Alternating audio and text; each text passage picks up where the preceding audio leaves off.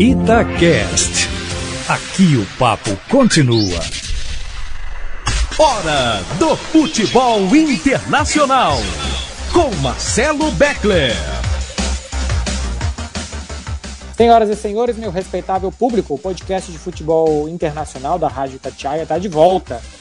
A gente está falando dessa semana de oitavas de final da Euro, que foram embora, de quartas de final que vem por aí também mercado de transferências. Lionel Messi, pela primeira vez, fica sem contrato na sua carreira.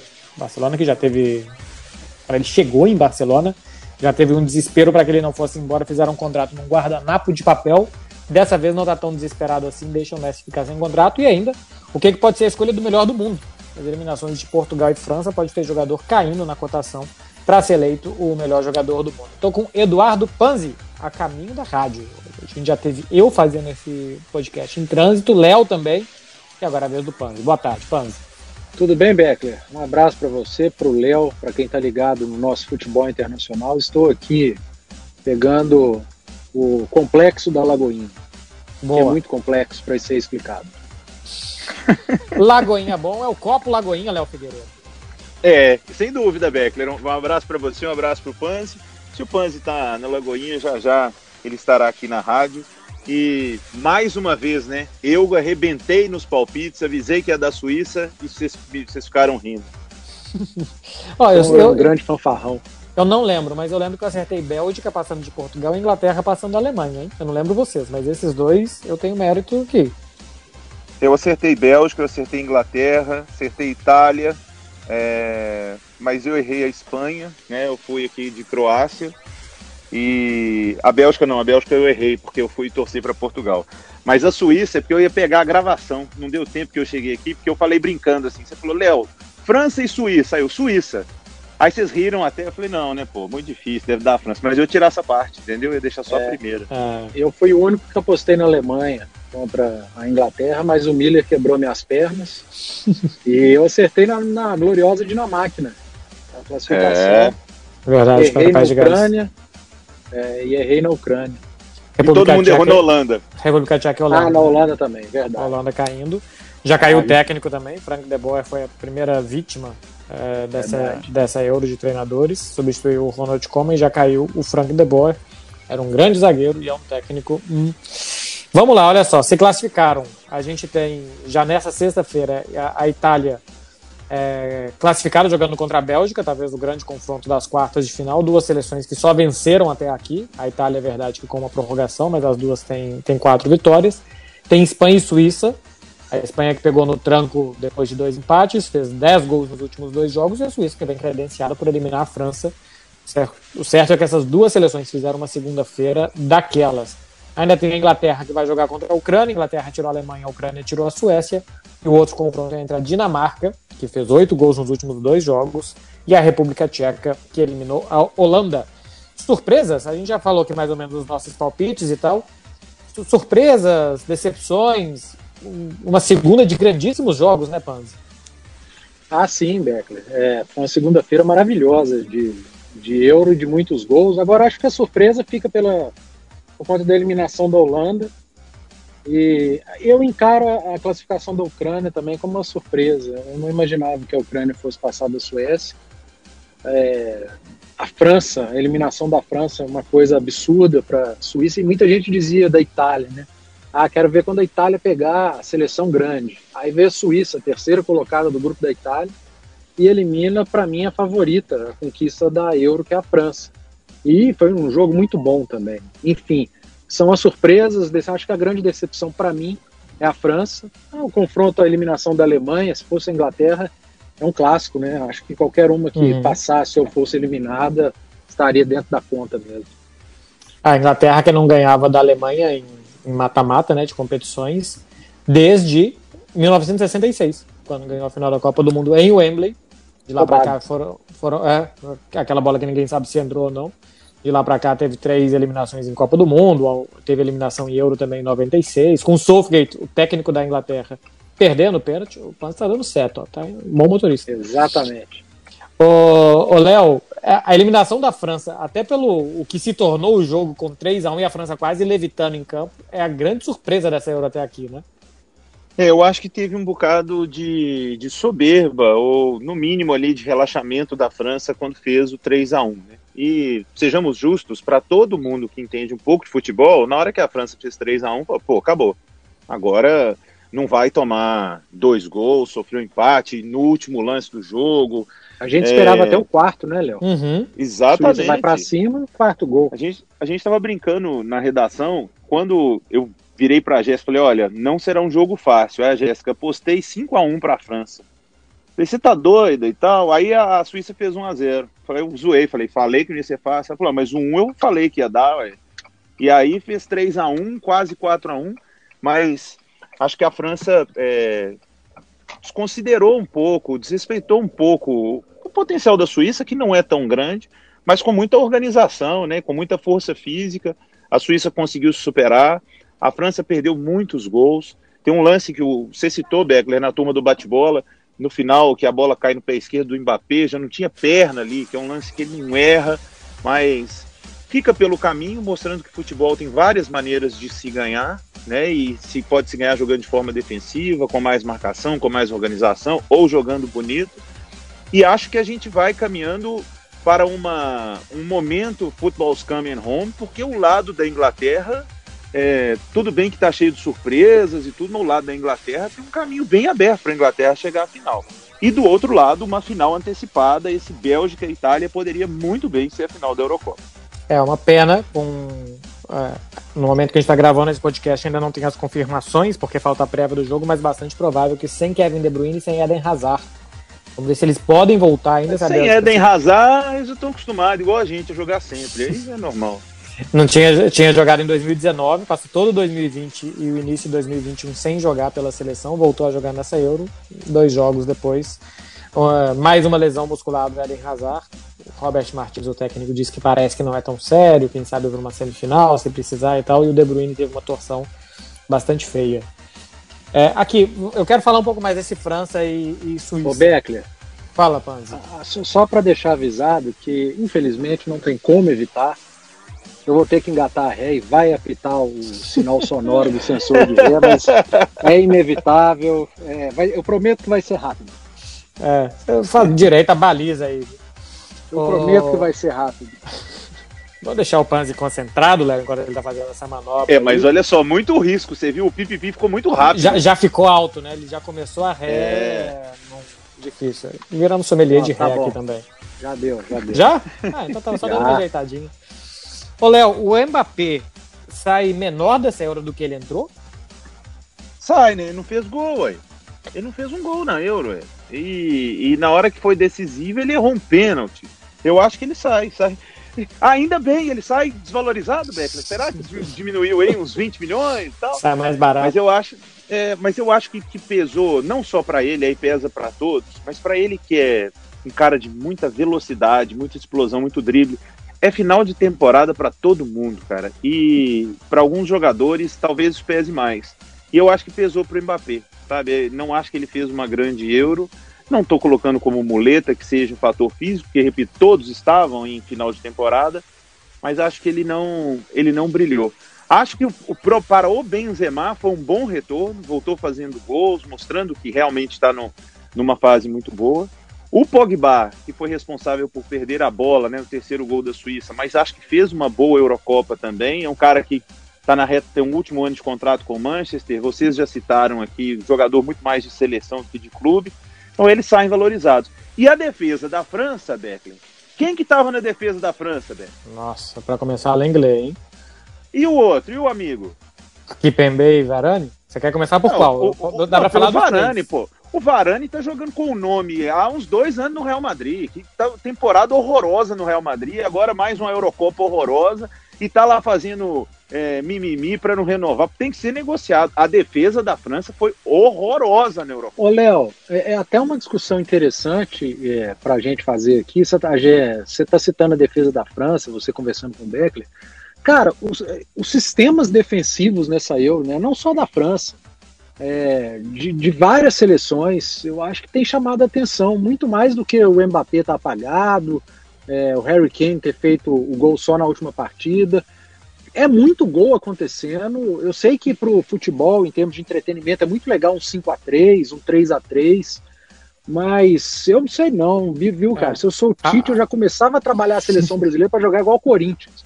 A média, a média de gols da Euro é de 2.8, é a mais alta desde a Euro de 74, que teve quatro jogos. Então, quatro jogos tem nenhum parâmetro, né?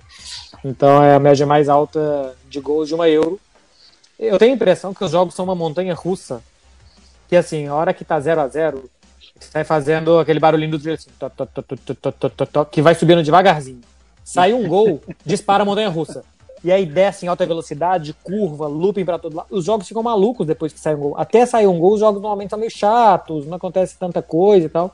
Qualquer que seja o jogo, depois do 1 a 0 os times se soltam e as coisas acontecem. A Alemanha, que tomou um gol da Inglaterra no minuto 75, 70, 75, criou duas chances de gols até a Inglaterra fazer o segundo. Teve assim, uma falta que o Maguire precisou fazer, que o Kimmich estava entrando cara a cara, e depois teve uma do Miller, que ele perdeu cara a cara. É, é uma Euro de muito. Ainda bem, né? Fica menos amarrado e tal. Fica, fica mais legal. Sobre esse capítulo, o Mbappé eu acho que não vai desvalorizar, porque eu acho que não vão vender. Daqui a um ano ele vai sair de graça do Paris Saint-Germain, ou vai renovar, mas assim, pode sair de graça do Paris Saint-Germain. Acho que nessa temporada o Paris Saint-Germain não vai vender o Mbappé, mas ele sai cara a cara contra Portugal, que foi um jogo que podia definir ali a eliminação portuguesa e tal. A França já entrou classificada, podia definir sua posição no grupo. E depois teve não só o pênalti, né, mas teve um cara a cara também, uma boa condição de gol já na prorrogação contra, contra a Suíça. E o Mbappé perdeu. O grande nome para mim da França foi o Benzema. Quatro gols, ele também na frente. Fez uma grande Euro Panzi. É, assim como fez uma grande temporada no Real Madrid, né? Assim, é muito penalizado por ser um esporte coletivo e por sair sem títulos essa temporada, pelo tanto que jogou. Você acha que. Aí a pergunta para o Léo também, né, que está sempre muito ligado no Real Madrid. Você acha que, por, por, mais que tenha sido uma eliminação precoce, mas pela, pelas boas atuações do Benzema, os dois gols na, no jogo da eliminação, ele pode concorrer aí a um, a um, título de melhor do mundo? Essa Euro beneficiou o Benzema ou a eliminação da França é, joga uma pá de cal de vez? Cara, eu acho, eu acho que tira ele da briga, mas eu acho que assim, entre os cinco melhores da temporada ele tá. Kanté, Lewandowski, Messi, e aí depois tem Benzema, Lukaku, alguns jogadores no nível muito bom. Não sei o que você acha, Léo, mas assim, o melhor do mundo acho que ele não foi, até porque sem títulos fica mesmo difícil. Mas ele foi vice-campeão com o Real Madrid, artilheiro do seu time, disparado. Levou o Real Madrid até a semifinal da Champions e foi o melhor jogador da França na Euro. É, eu acho que assim, você está se pegando pesado que ele não é o melhor do mundo. Pelo menos o melhor centroavante do mundo ele é. Melhor que o Leva? É, melhor que o Leva. Não, e digo mais, o Lukaku hoje também está melhor do que o Leva. A temporada dele.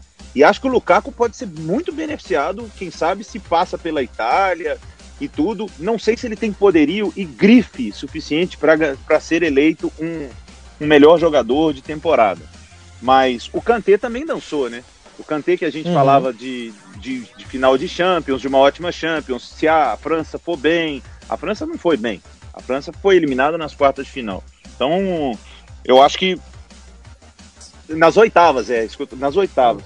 Então, Só eu acho que para os, para os franceses, é, para o Benzema, para disputar isso, ele tinha que ir, ele tinha que chegar à final da Euro, tinha que ganhar a Euro para ser cogitado isso. Só que. Eu tô falando. Eu fiquei, pode falar. Eu, é só para concluir, eu fiquei pegando aqui os nomes que o Beckler citou, estão todos fora. Só o é, Lukaku, é, que dá para dar segunda prateleira que o Beckler citou, que está disputando na Euro ainda. Então, meio que o, o, o, o De Bruyne também, né? Se voltar e tudo. De Bruyne. É. Mas assim, se, cara, pode ser que o melhor do mundo já esteja decidido. Não vai acontecer por causa da Eurocopa. Então, mas aí, mas aí, mas aí, o que, é que a gente vai fazer, ô Panzi? Porque assim, se a Euro não for um balizador, eu acho que a Copa América poderia fazer diferença se o Messi ganhasse com a Argentina. Acho que o Neymar ganhar não muda muito a cotação, porque o Brasil ganha sem o Neymar, o Neymar é mais favorito ainda, uma seleção completamente diferente na América do Sul, e os olhos também que se tem para Euro e para Copa América são bem diferentes. A final da Champions foi de dois times que não tinham grandes individualidades e tal. Quem é que vai ganhar, o Panzer?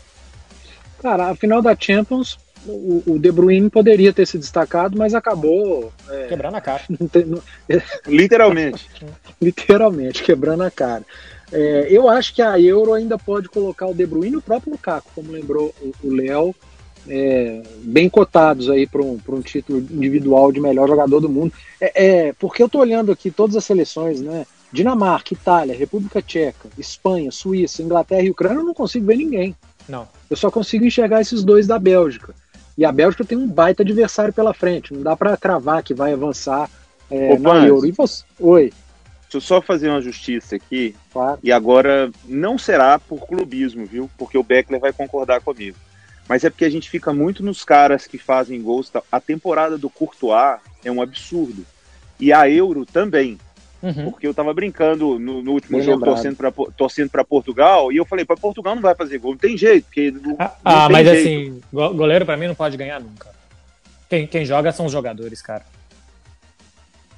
Mas é o melhor jogador de futebol do mundo. O goleiro é uma posição, pô. É, só, só, lembrando que a FIFA já deu o melhor jogador para a Copa, do goleiro tomou um frango na final. Né? É, mas assim, como é que tu pode, numa Copa do Mundo que tem sete jogos, você escolher faltando o sétimo jogo, que é o mais importante? Nunca vi é, coisa igual na minha vida. Um 7x0 da Alemanha na Arábia Saudita, não sei o que e tal. Ele conta três jogos de primeira fase que valem muito pouco, depois três de mata-mata e deixa o último jogo. Imagine. Goleiro, goleiro para mim não pode valer. Assim, o Courtois também acho, viu? É, grande responsável pelo sucesso do Real Madrid até onde foi, da Bélgica também. Mas, cara, futebol para mim é quem joga. O goleiro evita o jogo, sabe? Assim, eu, dentro do meu conceito de, de jogar, não, não pode Sacanagem. ser. Sacanagem. Mas imagina a Bélgica passa da Itália, o Courtois pegando tudo. Aí vai numa semifinal, disputa de pênalti, ele pega dois. Na final ele pega pênalti de novo. Você duvida? Não, não. Com esse cenário aí, acho que ele entra, mas eu não voto. Já não votaria porque não me deixam. Pô, mas ele começa a pegar três pênaltis por jogo. Cara, se ele começa a pegar três pênaltis por jogo, alguma coisa tem que acontecer com ele. É, não tem jeito. Até porque a Bélgica vai ser eliminada pela então... O Kanté, o Kanté aí, aí derruba tudo, né, Pan? É. Aí não é Lukaku, Exatamente. não é De Bruyne, não é Courtois, não, não é nada. Aí vai ser o Messi campeão da Copa América. né? Pode ser que o De Bruyne não jogue mais aí. Ele tá com uma torção no tornozelo, é dúvida. Tô vendo que todas as notícias não tem um boletim médico claro sobre ele e tal. Simplesmente que ele deve, não deve jogar contra a Itália. É porque a gente tem a prévia do jogo. É, é, para quem não sabe, está gravando isso na quarta-feira, a gente tem a prévia do jogo na quinta, e aí o, o Robert Martins, o treinador, deve esclarecer a situação do De Bruyne.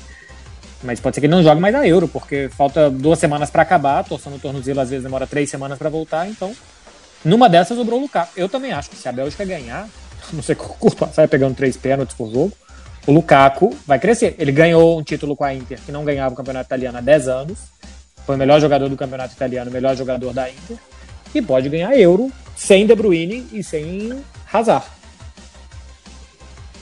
É, e eu, eu acho que sem o Hazard eu estou acostumado a comentar, porque né, as, as, últimas temporadas são terríveis. Mas são desfalques. O De Bruyne, então, um desfalque absurdo para a Bélgica contra a seleção mais regular dessa Eurocopa. Porque, sim, a Inglaterra pode talvez tirar a Itália? Pode. É, a própria Bélgica pode? Pode. A, a Espanha, num dia bem empolgado, talvez possa. Mas a Itália, para mim, foi a seleção mais segura até o momento. Por mais que tenha tido dificuldade de se classificar nas oitavas, mas é um time mais equilibrado. A Espanha, a Espanha tem o melhor ataque da Eurocopa, mas deve ter a pior defesa também. A Espanha hum. faz muito gol, toma muito gol, o jogo da Espanha é super legal, ninguém marca ninguém, vamos com todo mundo e tudo. E a Espanha tá aí. Mas eu acho que a Itália é, é, é uma seleção muito equilibrada. A Bélgica também. Mas hoje eu vejo a Itália, a Bélgica sem o De Bruyne, uma ótima chance para a Itália passar.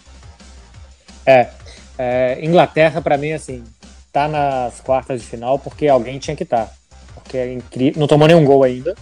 É, é, verdade também que em quatro jogos fez quatro gols, mas assim não acontece nada no jogo deles, eles não querem que aconteça nada.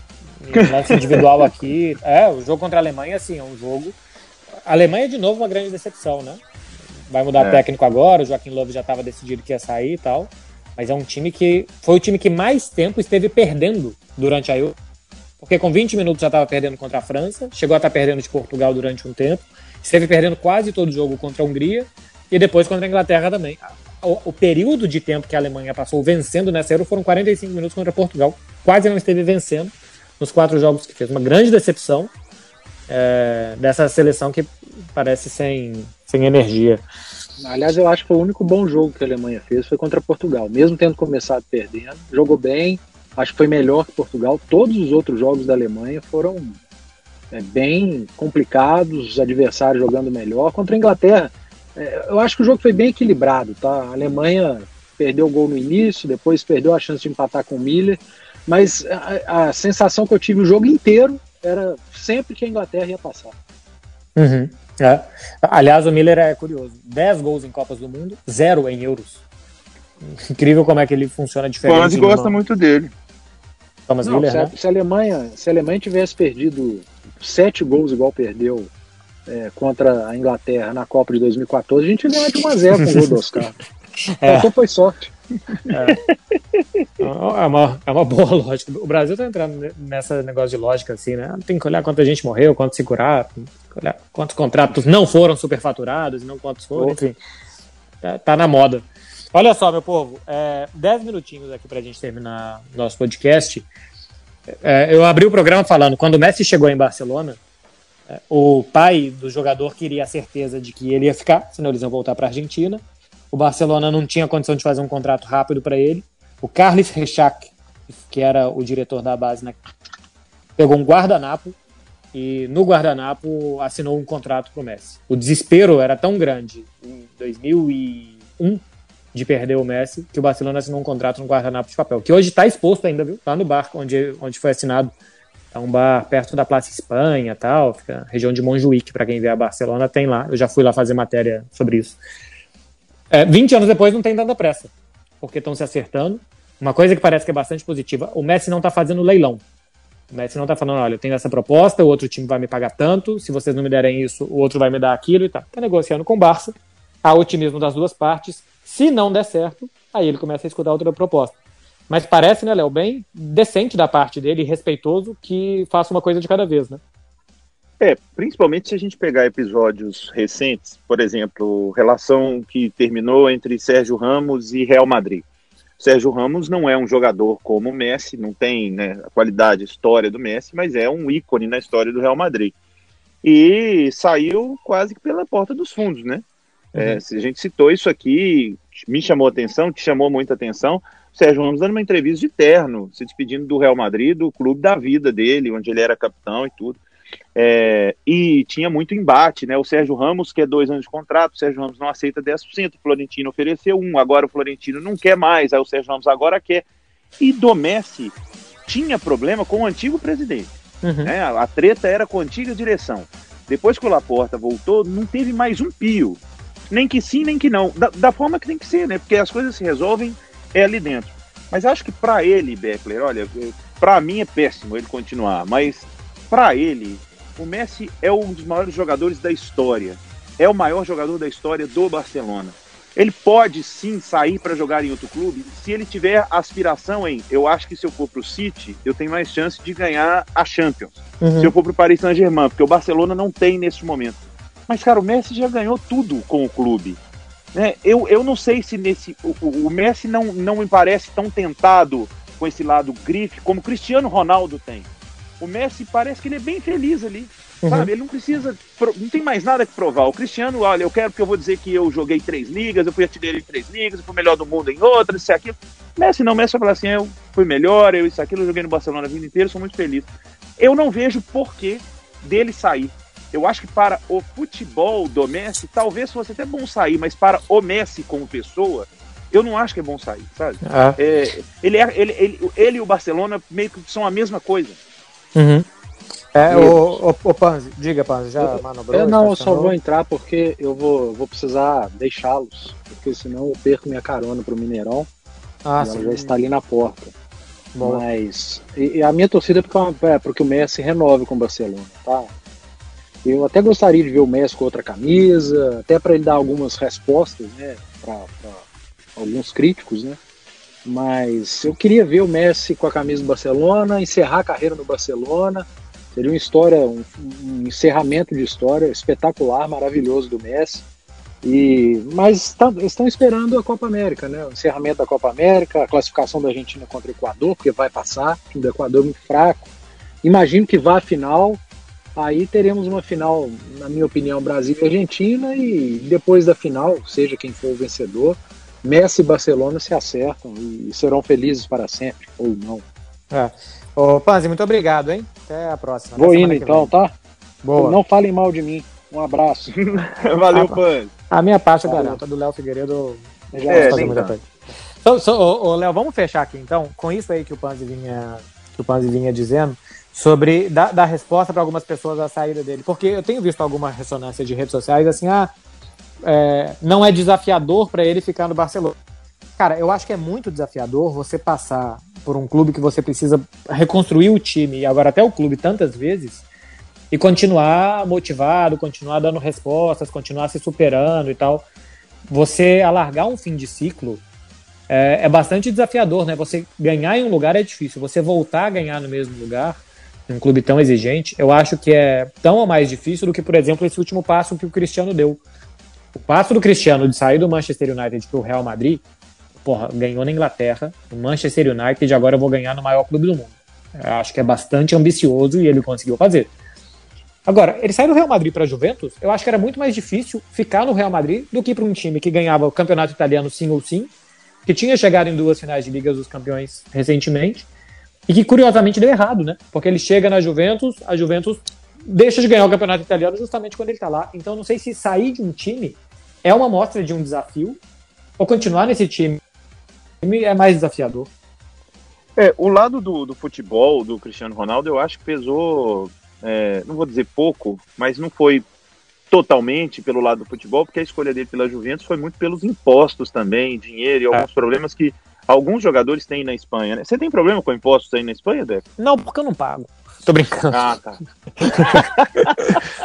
É, é igual doença, Léo. Só no médico que você descobre. Só não pagar, você não É, tem problema exato. com imposto. Não, aqui, aqui eles taxam as grandes fortunas e eu tô bastante longe disso, viu, Léo? Eu tô mais pra receber ajuda do que pra ser cobrado.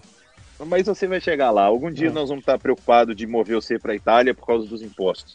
É, mas então eu acho que o, o, o Cristiano, e a gente já disse isso aqui muitas vezes, ele pode sim ser comparado e é comparado ao Messi por causa do futebol, pelos resultados, pelos números. Mas a identificação dele com o Real Madrid nunca foi igual a do Messi com o Barcelona. Né, o, o- Messi, inclusive, foi criado no Barcelona. O Cristiano não foi criado no Real Madrid. Ah. O jogar no Real Madrid era um sonho para o Cristiano. O Messi, ele, ele para ele só existe o Barcelona. Então ele não sabe, ah, não estou tirando aqui é, o, início dele na Argentina, mas estou falando como jogador profissional para valer e tudo foi foi na Argentina.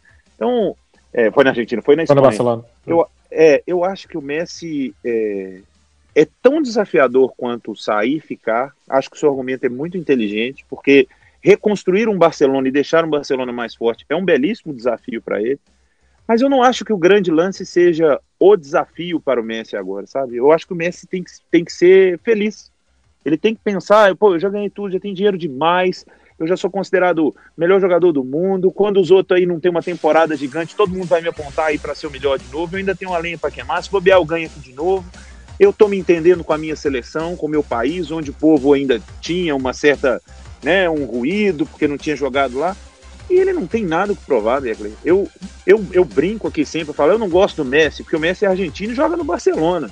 Mas se o Messi fosse brasileiro e jogasse no Real Madrid, eu falava que ele era melhor que o Pelé. Porque é, aí é o meu coração dizendo. Mas criticar o Messi é não conseguir ver o todo do futebol. O Messi não merece crítica. Sinceramente. Ah, mas ele falhou nisso. E com todo jogador falha. Mas com a carreira que ele tem. E eu, sinceramente, eu brinco aqui, ah, é ruim pro Real Madrid. Mas é ruim não, cara. É legal pro campeonato espanhol que o Messi continue. Porque o campeonato espanhol tá perdendo muito para a Premier League. O Bayern de Munique muito forte. O Haaland tá no Borussia. A, a La Liga era a principal da Europa. Não é. E se o Messi Ah. deixar o Barcelona, economicamente, acho que até pro Real Madrid é ruim, Beto. É, claro. O- E se a gente for pegar, por exemplo, o número de gols de La Liga nessa Euro, assim, é muito baixo. Tá muito abaixo das outras ligas. Eu, eu assino embaixo tudo isso. Acho que cada um pode ter preferência de que gosta mais desse, mais daquele e tal. A partir daí, acho que colocar vírgula em carreiras de jogadores como Messi, Cristiano, já ficou para trás. Assim, em algum momento teve gente que, que tentou. Não dá, cara, não dá. São, são jogadores irrepetíveis. É, e juntos na mesma época, no mesmo país, nos dois grandes rivais, assim, foi, foi, uma, foi uma rivalidade que eu acho Quem que viu, teve. viu. É, porque assim, Maradona e Pelé foram décadas de diferença. Pelé parou no início dos anos 70, o Maradona começou no final dos anos 70. Que os uhum. caras, se, se, assim, que você, esteja, que você tenha dois dos cinco melhores da história, ou dos oito melhores da história, sei lá, que esses caras tenham jogado juntos na mesma liga durante 10 anos, os maiores rivais do mundo e tal, Cara, é, é, muito legal, é muito legal. Eu tenho muita sorte de ter visto isso aqui três anos de perto, os dois, né? E todos nós de ter visto, porque eles estão todos os dias na televisão. Então, acho que não dá mais para colocar massa na carreira de um e de outro. Léo Figueiredo, bora? Bora, depois que eu já elogiei tanto o Messi, eu posso avisar a edição, podem cortar essa parte, deixa só a parte do Declan falando, porque a partir de quando a gente desligar, eu continuo odiando o Messi. É. Porque é o Olha dever só. de qualquer madridista. É claro, fazendo mais que obrigação. Aliás, outro dia tinha aqui uma, uma enquete sobre na, na TV aqui de Barcelona e tal, sobre se o Barcelona tinha que tentar a contratação do Cristiano Ronaldo. E um dos argumentos era assim: pô, a gente nunca pode fazer o sim em voz alta. Consegue estacionar na vaga que a gente queria, todo mundo faz mentalmente. Sim! Fez um prato deu certo. A gente não pode, porque é uma traição fazer o sim em voz alta. Então, contratar o Cristiano ia servir, além de outras coisas, para a gente poder usar o sim com a consciência tranquila que a gente não está se traindo. A rivalidade vai até isso. Olha só, passando serviço para vocês que estão escutando a gente. Se vocês estão escutando antes da sexta-feira, uma hora da tarde, sexta, uma da tarde tem Suíça e Espanha, às quatro da tarde tem Bélgica e Itália. Sábado tem República Tcheca e Dinamarca uma, e às quatro tem Ucrânia e Inglaterra. Claro que aqui na Itatiaia a gente vai trazendo todo o antes e o depois toda a repercussão desses jogos. Léo Figueiredo, um abraço, até semana que vem, hein? Abraço, Beckler. Edu Panzi, se você não quiser é, doar 200 reais pro Léo e para mim, se manifeste agora. Silêncio. É. Quem cala, consente. Esse foi o podcast Futebol da Rádio Itatiaia. Eu estive mais ou menos com o Edu Panzi e 100% com o Léo Figueiredo. Eu sou Marcelo Beckler. Até a semana que vem. Tchau. Você ouviu Futebol Internacional com Marcelo Beckler. Itacast. Aqui o papo continua.